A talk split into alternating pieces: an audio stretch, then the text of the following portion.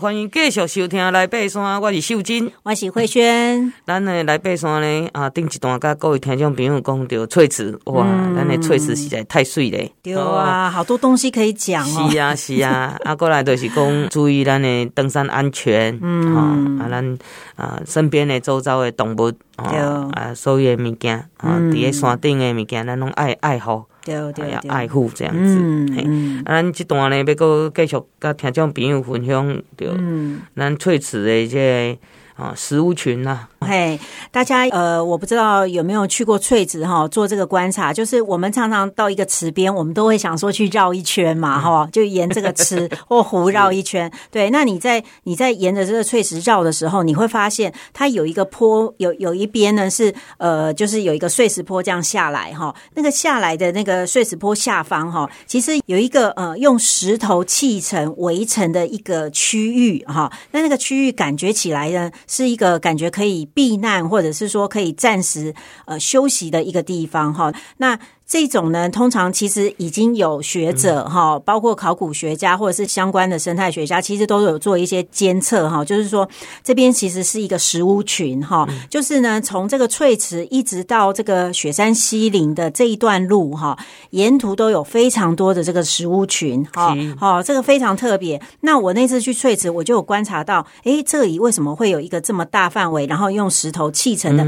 围成一个圈圈那种一个正方形的那种感觉哈。而且有两三处哦，所以我那时候就很好奇。那我回来后来也查了一些资料，发现说，哎，原来这个真的是有这个相关的学者已经都来做一些探测或研究，因为他们可能用什么碳十四啊，哈，就往下钻哈，发现就是说，哎，其实这里的历史哈，可以追溯到两千年前哦，很久以前，而且那时候两千年前其实算是还算是一个冰河期的那个尾巴的时代哈。那当然。这个食物大家就会有好奇啊，那是什么人弄的啊？为什么弄这样子哈？其实他们有很多不同的推测啦哈。但是呢，呃，就是后来我们比较知道，就是可能因为其实雪山西岭这条路线哈，其实算是泰雅族他们以前的传统领域哈，嗯、也是他们的猎场，然后也曾经是他们抗日哈，他们逃难的一个地方哈。因为我曾经有认识一个就是大安部落的一个 UBUS 老师。哈，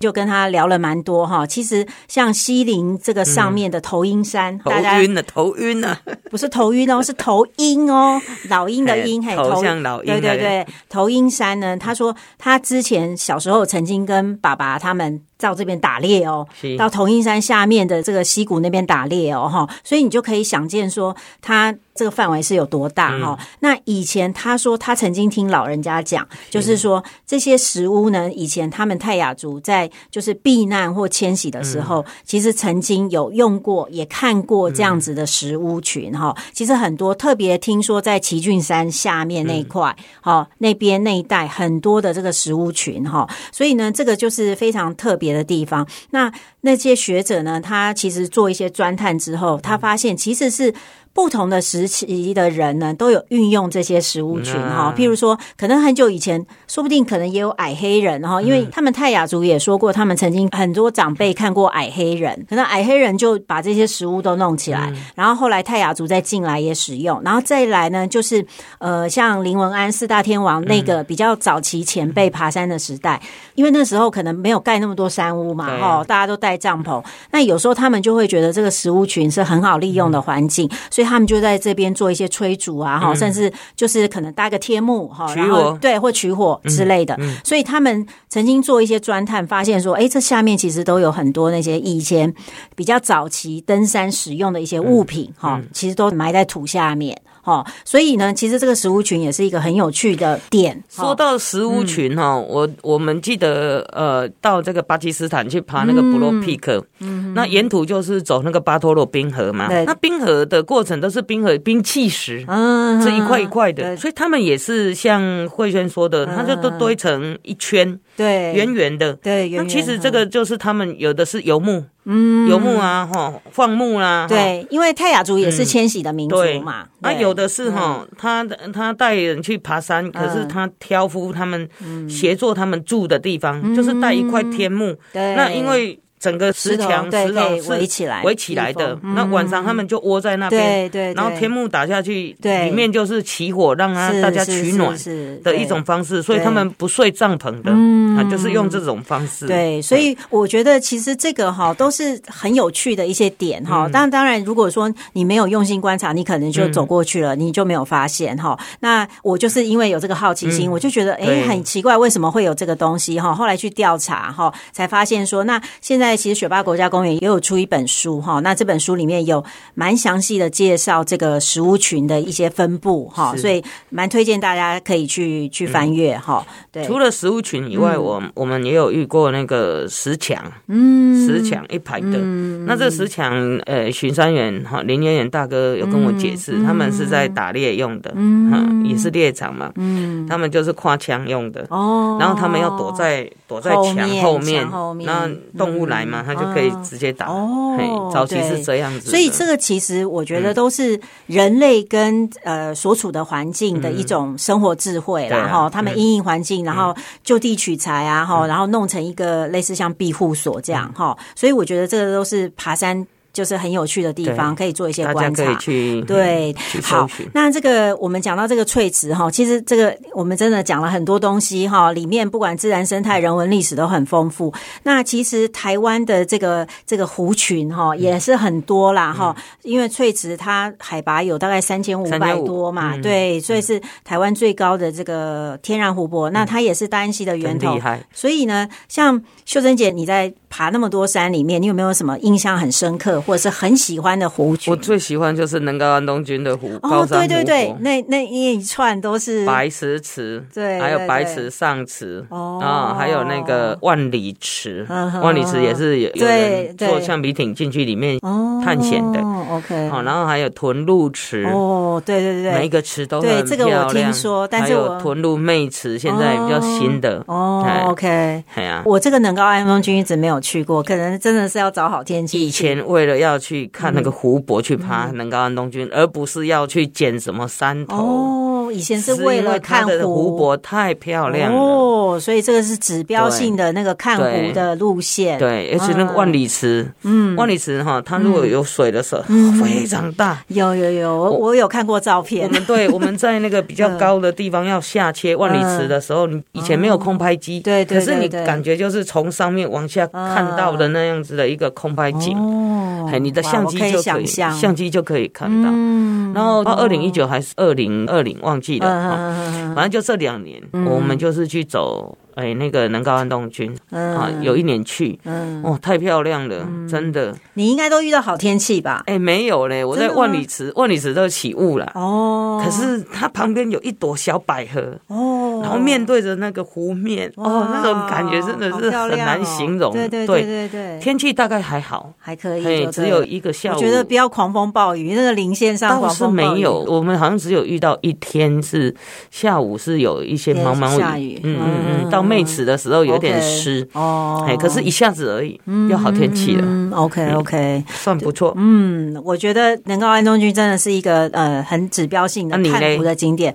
我觉得其实真的翠池是很棒哈，很推荐。还有就是我印象比较深刻是大水库山屋旁边的那个大水库池，对，因为我觉得那个地方啊，对我来说也是跟翠池一样，是一个仪式的的感觉哈。那个地方，因为它正好是在南投跟花莲的县界哈。那因为那这条路线我走过南二段也走过，那我也走过八通关古道哈，所以呃，这个大水库池我对它印象很深刻是这样。然后尤其它有池水的时候。哈，然后跟那个山屋，红色的房子，对，然后因为大水库那个地方，基本上就是它在历史上也是很很指标性的一个点，因为它清朝古道跟日本古道就是是交汇的地方哈，然后它整片的草原哈，所以呢，其实这个大水库池是我觉得是。呃，算是我心目中的呃，应该也是翠池之后的这个第二名嘛，哈，对，印象很深刻。那还有一个就是在南二段也会走到这个塔芬池哈，哦，塔芬池，对，塔芬池呢，它的水虽然不是很多很大，但是呢，它很妙，它是一个圆形的，对对，而且它非常圆哈，然后它又是在高山草原里面的，因为好像有两个，一个大一个小嘛，所以感觉像是两个眼睛哈，所以然后塔芬池是让我就是印象比较。深刻比较特别，还有嘉明湖吧？哦，对啊，嘉明湖是因为我觉得现在它被炒的有点过头了，所以我觉得它不是那么吸引我了哈。不过当然没有去过的人，天使的眼泪，对对对对，天使的眼泪哈。可是布农族说那个是月亮的镜子，嗯。哦，那个对他们来说是月亮的镜子，真的很像啦，对对，真的很漂亮。然后呢，呃，我觉得其实呃，因为我们现在讲的都是高山的湖泊哈，那其实因为台湾的地形其实很多变，所以其实你在郊山也会有一些池哈，比如说说像阳明山国家公园有一个七星池哈，那个有分上池、中池、下池，不过那个地方现在就是呃有点像是被管制的一个点呐哈。梦幻湖，对对，梦幻湖，对啦，梦幻湖也是哈，那个之前称为鸭池，对哈。那还有我觉得有一个比较是它借在焦山跟终极山的高度，就是神秘湖。哦，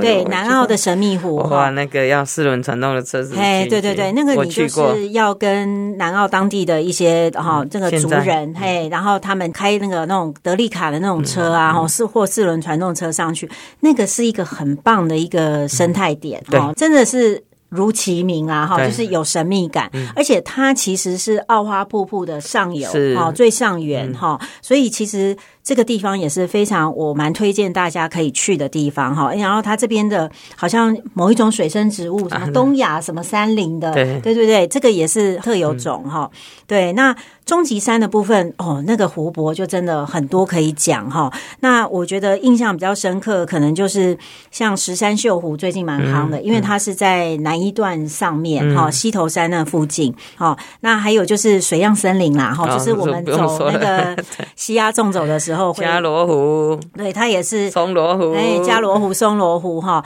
像水漾森林是因为九二一地震之后弄出来的一个堰塞湖哈，嗯、那像加罗湖比较是伐木后哈，以前因为它是放木头的嘛哈，那这个像松罗湖，松罗湖我觉得比较棒的是哈，人家说它是十七岁之湖，对，因为它的有雾气的时候是真的很漂亮。嗯、还有就是，我觉得你去松罗湖一定要去取水的地方，就是那个南势溪的源头上游的地方哈，因为那个地方非常美，好，那那个整个很原始，然后松萝啊什么哦满布这样子，所以那是一个很美的地方。那还有一个呢，就是在巴博库鲁山走这个塔摩巴这个传统的这个终极山的路线的时候，有一个玫瑰池。哦，这个玫瑰池非常非常的漂亮哈，因为。有些终极山的湖泊，就是因为它它的这个林相哈，它比较潮湿嘛哈，所以它森林那个枝干上都是布满很多松萝啊哈，然后有些苔藓啊非常的厚哈，苔藓包，然后这个池又非常大，算是如果你走塔摩巴一天当然是很赶啊哈，但是呢，如果可以在这边，我那时候一直想说，如果我可以在这边住一晚的话啊，应该是很漂亮哈，它有些枯木在这个池上面。我我那时候看到这个词，我就想到《玫瑰人生》那那首歌，徐锦城的。其实我最印象深刻是屏东的大小鬼湖。哦，对。这个是最经典的，那个大鬼湖三个词，对，然后就小鬼湖，嗯，对，真的，这个大小鬼湖是超经典的，而且它有很浪漫的这个族人的故事哈，这个也是我一直很想去，非常漂亮，对，但是就是还没有机会的地方，对，它需要嗯蛮相当的一些能力，因为它有的地方比较湿滑，对对对，它的路途比较远，是。比较真的比较里面，对，它已经交界在台东了，对，屏东台东。屏东的交界，对，是。那很棒啊！我们今天哈，哇，从翠池讲到很多各种不同的湖泊，对对，这个翠池实在是太美了啊！那啊，这个有仔细的跟各位听众朋友分享了哦，哈，所以要准备，准备好啊，我们的这个体能哈、食物啦，各方面的知识啊、技术，那我们就可以好好的领略哈这样的一个山林。是，咱今天来爬山，就跟各位听众朋友。直接 say goodbye 啊！嗯，俺 下礼拜同这个时间，爱继续收听来爬山。